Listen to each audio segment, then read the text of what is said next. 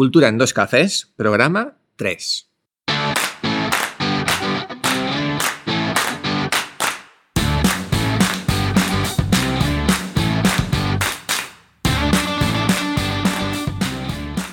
Buenos días, culturetas, oyentes culturetas, ¿qué tal? Bienvenidos a Cultura en dos cafés, el podcast quincenal en el que hablamos de cultura petaporte y de guerrilla.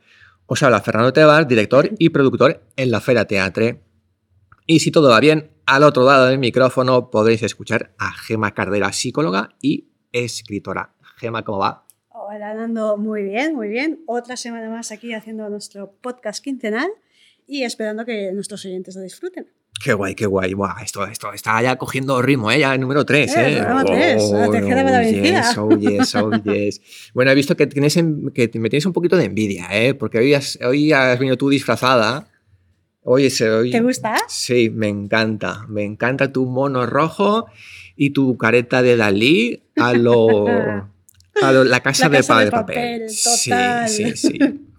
Porque, porque como si no lo sabéis, Gema es, además de escritora, autopublica sus, sus libros también, ¿no? Algunas autopublicados. Sí, sí, sí, sí. El primero fue autopublicación. Entonces, como, como imprime sus propios libros, pues ha venido disfrazada de la casa de papel para imprimir en la casa de la moneda sus propios volúmenes de Por sus su- propios Por libros. supuestísimo. por supuestísimo. He de decir que mi traje es bastante más calentito que, que llevabas tú el otro día. ¿eh? Y eh, se estaba mejor. ¿Verdad? Sí. Bueno, pues nada, eh, puedes quitarte la, la máscara de Dalí. No, hombre, no. Se lo gusta que se está. Ni mascarilla ni leche. Es la máscara de Dalí. Todos por la calle así. Y nada, em, vamos a, hoy, bueno, hoy vamos a, a hacerle una pequeña entrevista a Gema para que, para que nos cuente un poco su vida. Pero antes de empezar la dedicatoria, hoy vamos a dedicar el programa a todas esas chicas que tienen nombre Gema y cuando van a registrarse o apuntarse a algún sitio ven con horror cómo la persona que toma nota de su nombre lo ha escrito con una sola M. Gema con una sola M. Desde aquí, nuestro apoyo, chicas, no estáis solas. Vamos allá.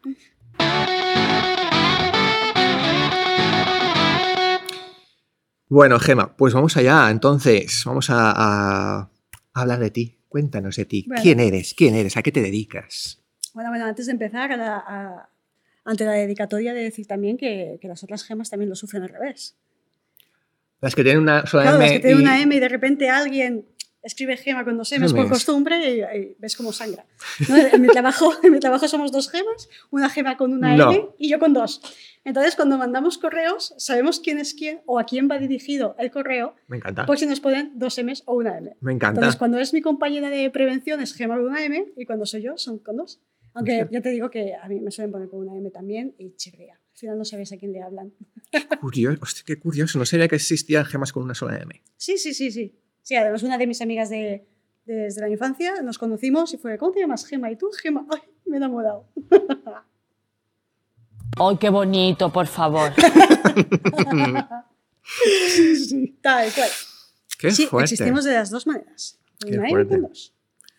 Pues nada, vamos allá. Muy bien, pues nada, yo soy Gema Carrera, soy psicóloga judicial y soy escritora. ¿Qué más quieres saber de mí? Ok, pero escritora, escritora de qué? ¿De novelas? ¿De, de cómics? ¿De prensa rosa? Ay, no, no, no, esa rosa no. yo soy más de novela negra. ¿Novela negra? Sí, escribo relatos cortos. ¿Qué y- es? ¿Qué es la novela negra exactamente? Bueno, mi intento es de novela negra, luego me quedo, me sale un poquito de todo, luego te contaré por qué. La novela negra es el, el típico, bueno, el tipo de novela más, más ambientada en, en novela policíaca, de misterio. Me gusta mucho, me gusta, ya te digo, al final caso un poco mi profesión con mi, con mi afición y el tema de la psicología judicial intento utilizarlo un poco también para las novelas. Ujú, O sea, que, que escribes con, con conocimiento de causa, ¿no? Sí, sí, sí, sí. Qué guay. Y muy contenta. Bueno. No te- te te- o sea, que tu trabajo te inspira. Sí, mi trabajo me gusta mucho, me gusta mucho. Las series que veo suelen ser policíacas, las películas que veo intento que sean thrillers policíacos, thrillers psicológicos. Y, eh, y eso me ayuda a, a conocer más el terreno, a conocer un poco más qué es lo que le gusta al espectador o al lector en este caso. Y pues sí, intento utilizar mi- mis conocimientos para plasmarlos en el libro o en los relatos. Qué guay, interesante, interesante. Nunca había... Porque normalmente los escritores pues suelen ser un poco más eso, se dedican solamente que a escribir, pero es curioso que a partir de, de tu, de tu, otra, de tu, digamos, segunda profesión sea, sea una inspiración para lanzarse ahí al folio en blanco, ¿no? Bueno, escúchame, ¿y, y- y por, qué, por qué empezaste esa... ¿Por qué empezaste, o sea, ¿qué, qué te llama a ti para empezar a escribir? Para empezar a escribir. Yo empiezo a escribir sobre los 14-15 años en el instituto y empiezo a escribir porque me doy cuenta de que, eh, pese a lo mucho que hablo y a lo mucho que ya me conoces, eh, empiezo a escribir porque me doy cuenta de que cuando tengo un conflicto, tengo un problema o estoy mal, no soy capaz de expresar esos sentimientos que siento. ¿no? 14, 15 años, adolescencia, bomba hormonal, eh, problemas con los padres, amigos. Y como no soy capaz de, de expresarlo verbalmente, porque me da miedo que me juzguen, me da miedo el expresarlo y que no suene como mi- en mi cabeza suena, lo que hago es que lo escribo.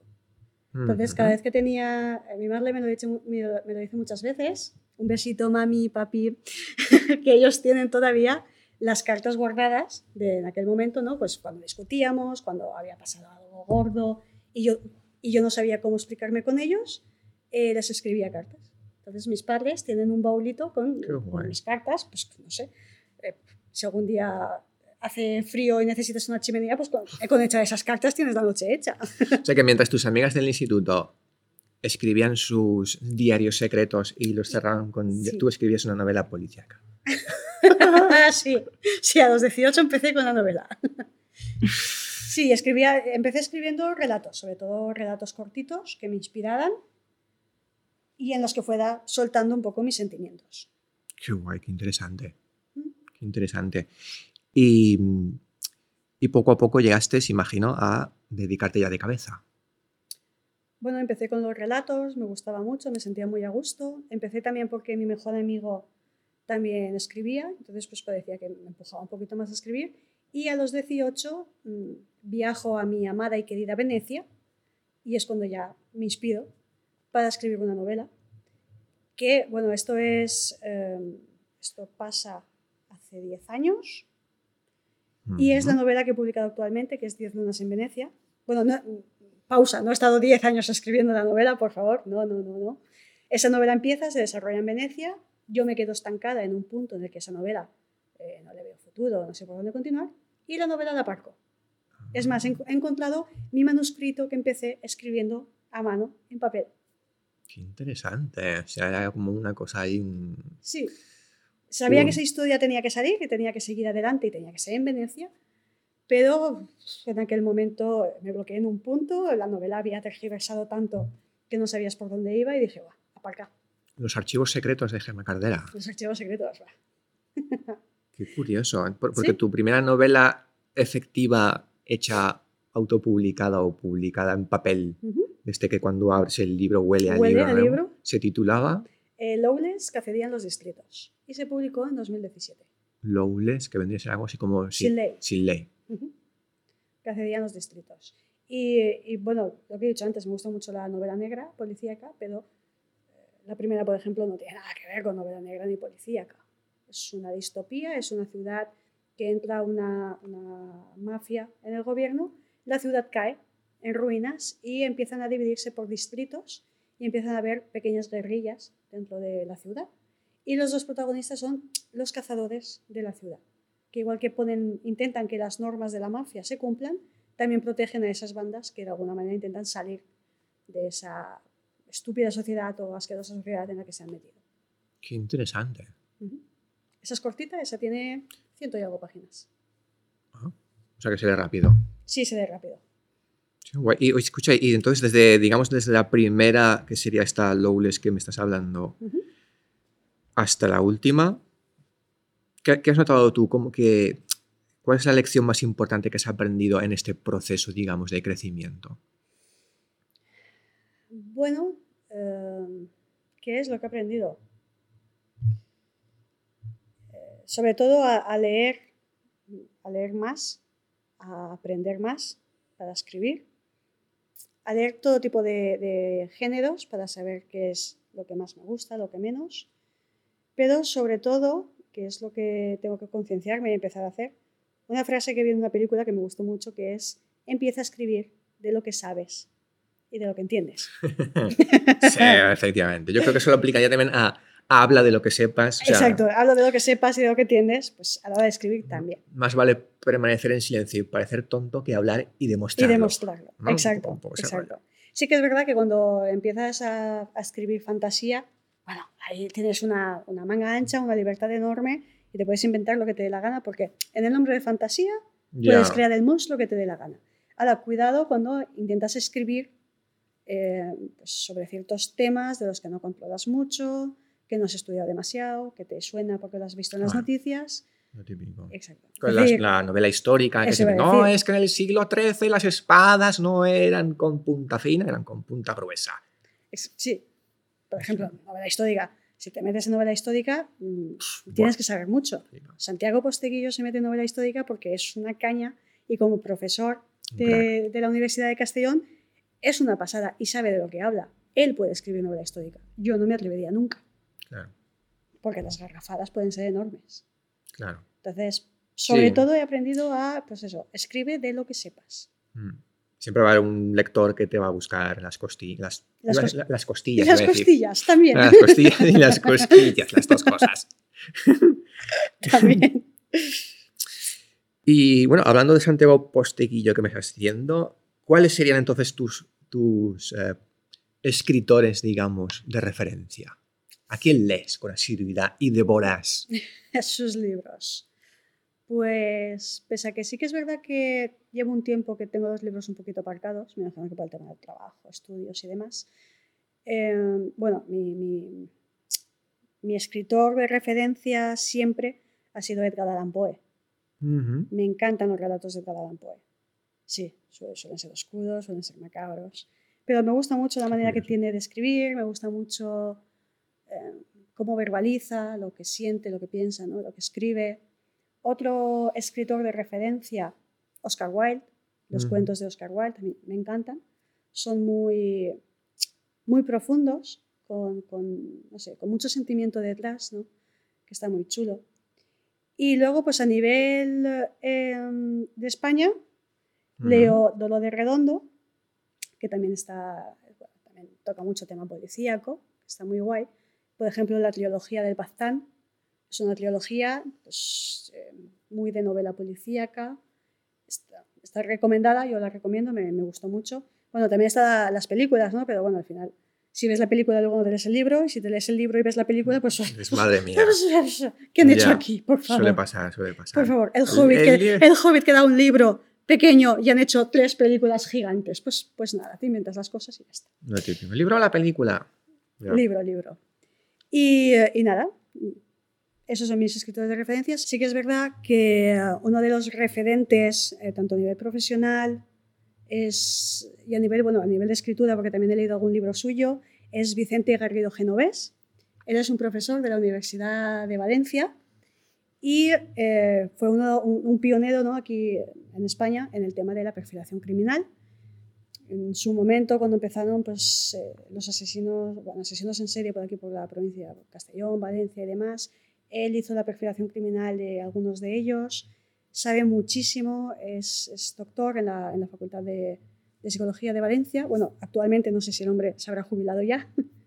y también escribe libros, pues eh, libros en, sobre todo libros especializados sobre eh, la perfilación criminal, perfiles criminales. Ujú. Y luego sí que hay uno que me estoy leyendo que se llama El beso de Tosca, que lo escribe Vicente Garrido junto a Nieves Abarca y em, aprovechando todo el tirón de la, de la novela negra, pues bueno, esto ya no es tan a nivel profesional, más no es tan específico de la psicología criminal, es, un, es una novela, tal cual, y está muy chula, Vale. está muy Sí, guay. porque luego siempre está ese, ese punto de cuando alguien escribe un libro, de dónde empieza la típica pregunta que hacen Sí. siempre los ¿dónde empieza la ficción y dónde empieza la realidad? ¿no? Exacto. Límite, ¿no? ¿Hasta qué punto ¿Hasta qué punto esto es real? ¿Hasta qué punto esto es tú ficticio? lo has ¿no? inventado? Claro. Entonces, pues está muy guay porque, pues eso, han hecho también una novela, me gusta mucho cómo está escrita y demás. Y, eh, y sí, como referente, pues Vicente Vaquero Genovés es un muy buen referente. Qué interesante. Echaremos un vistazo entonces. Muy bien, pues vale, y, escucha, una pregunta, como escritora o como entendida, porque yo, por ejemplo, de literatura no sé nada, como entendida en, el, mundo editorial, ¿en qué momento crees que nos encontramos ah, ahora en España? ¿Cómo, ¿En qué punto se encuentra el, sector editorial en España? Pues el sector editorial, tampoco soy una experta, ¿no? pero por lo que veo, por lo que más o menos conozco, me da un poco la sensación que es como en, en- en general la cultura artística. Al final, la persona que ya tiene un renombre detrás, la persona que ya tiene una, una fama detrás, le es mucho más fácil seguir publicando, seguir moviéndose, que gente que, pues, que estamos empezando o que incluso compañeros míos escritores que tienen 10, 15 libros publicados y, eh, y le sigue costando y siguen teniendo una lucha continua con las editoriales porque tienes que ir mucho detrás de ellos. eh, Oye, quiero ir aquí, quiero ir a esta feria, quiero... No hay tanto movimiento por parte de la editorial hacia el escritor, el escritor sigue con una pelea constante. Sí, pues eso, al final, como, en todo en esta vida, tienes que tener ya el nombre con una estrellita puesta, que te lo hayas ganado, porque hay mucha gente que se lo ha ganado y que ha llegado hasta ahí porque realmente escribe bien y tal, pero que ya tiene su nombre y entonces le es más fácil publicar. Tiene su quesito ya, su, su- público hecho. Tú ves Dolo de Redondo y Dolo de Redondo ya tiene su público, ya tiene sus, sus lectores y Pero tú crees que en general las, las editoriales se arrie- se a- se arrie- son empresas que se arriesgan o tienden a ir a lo seguro o Pues según el tipo de editorial con la que hables. Si te vas a Planeta, Planeta se va a ir a lo seguro. Editorial Planeta, cogerme a mí, que soy una Mindundi, pues a lo mejor seguramente no me interesa arriesgar por mí. Cuando puede tener pues, a, a otra gente con la que sí que puede arriesgar. Eh, editoriales más pequeñas, que realmente pues, son las típicas editoriales locales, que son las que a lo mejor más fomentan la escritura de, de, pues, de guerrilla, ¿no? de, de los que estamos es. a pie de calle, pues sí, las editoriales pequeñas yo tampoco es que haya publicado así en, grande, ¿no? Muchas, muchos libros, pero sí que es verdad que, bueno, que, que tienen sus movimientos, que tienen sus escritores y tienen sus publicaciones y apuestan por la gente que escribe. Yo este último libro lo he publicado en, en editorial y en principio no me lo han puesto difícil, me lo han puesto muy fácil a la hora de publicar, no han puesto ningún requerimiento ni nada complicado. Vale. Muy interesante, muy interesante lo que estás contando, ¿eh? la verdad es que no- nunca me lo había planteado así. Yo sí que es verdad que alguna vez, bueno, he intentado escribir un libro, he venido a hablar de mi libro, pero, Yo he venido a hablar de mi libro. pero es verdad es que yo creo que hace falta, tú, tú eres de las escritoras que con disciplina de que se ponen en el calendario, no, los lunes a las 10 y 25 me pongo a escribir, No. no, o, no, o no, cuando no. te viene la musa, te Para- llega... Para, nada, para nada. Yo necesito mi musa que me venga. Yo de normal me inspiro sobre todo por las noches, porque no sé, se ve que la, calma de la noche me ayuda mucho a escribir, a, a soltar el silencio, ¿no? Al final, por la noche es cuando más tranquilos o más en paz podemos estar. Pero yo no, en ese aspecto, en el aspecto creativo, no soy una persona que te- pueda poner un calendario. Que sí que es verdad que debería, porque hay muchos escritores que te recomiendan que aunque no te apetezca escribir, que todos los días escribas un poquito, aunque sea una frase, aunque luego no te guste y la borres, porque eh, a escribir se aprende escribiendo, como en todo. ¿no? Al final, aprender una cosa la puedes aprender teóricamente, pero se aprende haciendo. Entonces, sí que quiero forzarme a escribir un poquito, aunque sea todos los días o todas las noches, aunque sean relatos cortos, aunque sean frases que luego no me gusten, para, pues eso, ir alimentando un poquito esa inspiración. Y cuando te viene la inspiración, sí que es verdad que es que va todo rodado. Decir, viene la inspiración y cuando te das cuenta has escrito cinco páginas, diez páginas y te tienes que acostar por eso a las de la mañana. Qué interesante. Pero tú, por ejemplo, cuando escribes, porque yo, por ejemplo, mis pinitos ha sido, estoy intentando hacer como una especie de manual y tal, entonces, ¿qué pasa? Que es un tipo de escritura donde da igual que esté escribiendo el capítulo 1 que el 5, porque no, no sigue una línea en la historia. sí. Tú empiezas de cabo a rabo o, o a lo mejor se te ocurre una idea, no, es que luego más adelante, en el capítulo 10, pasará esto y vas haciendo como pequeños borradores. ¿Cuál es tu, tu método, digamos? Pues, a ver, eh, está como el método mapa y el método brújula. El mapa, por así decirlo, ¿no? Esto va para un, post, para un podcast. Para ¿eh? otro podcast. ¿Cómo escribir un libro? Ya hacerse millonario. Sí, sí, bueno, pues lo de hacerse millonarios aparte me la tengo que aprender yo primero. no, sí, sí que es verdad que en principio, o al menos yo intento tener cosas más o menos estructuradas de lo que quiero, hacia dónde va la historia y demás.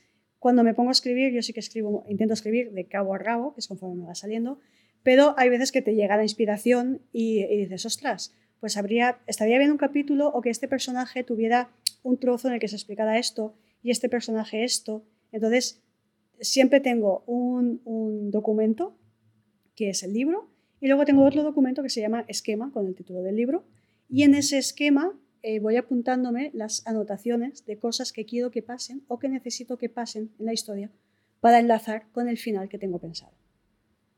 Qué guay, ¿no? Bah, Y un tienes, y montón. tienes un- en, en tu sitio de escritura tienes las pizarras estas donde están las fotos de todos los personajes y vas enlazando.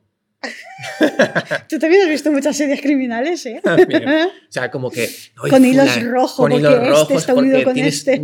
20 personajes en la novela y tienes que... Porque yo a veces, ha habido veces que me, que me he leído un libro Y has dicho, guau, ¿cuánta gente? poner... Sí, claro, ¿cuánta gente? Yo no me acuerdo. ¿Este quién era?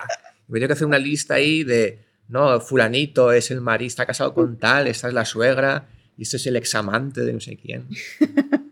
O como un, es- un es- un esquema también. Pues según si el libro tiene muchos personajes, como por ejemplo, ya más que muchos personajes, yo por ejemplo este último libro sí que tuve que hacerme ese hilo conductual, ¿no? ese hilo de relación entre personajes, porque yo necesitaba que los personajes más o menos eh, sobresalientes de la historia estuvieran unidos entre ellos. Pero para eso tenía que esquematizarme cómo quería que estuvieran unidos, de qué forma, si había sido por un asesinato conjunto, si había sido porque eran familia y no lo sabían, tal, y luego más o menos la historia temporal, el tiempo en el que ellos eh, son parte del mismo desenlace. Porque si no, al final te lías. Al final, Claro. Pepito, Fulanito y Menganito, pues no sabes si eran hermanos, primos o estaban casados los tres, entre ellos.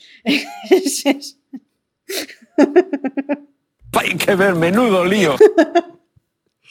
Efectivamente.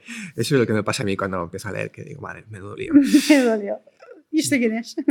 Bueno, oye, escucha, entonces, mm, vamos a, si, si pudieras volver al pasado e ir y a ver a, a esa gema con 16 años que escribía sus cartas y tal, ¿qué, qué le dirías?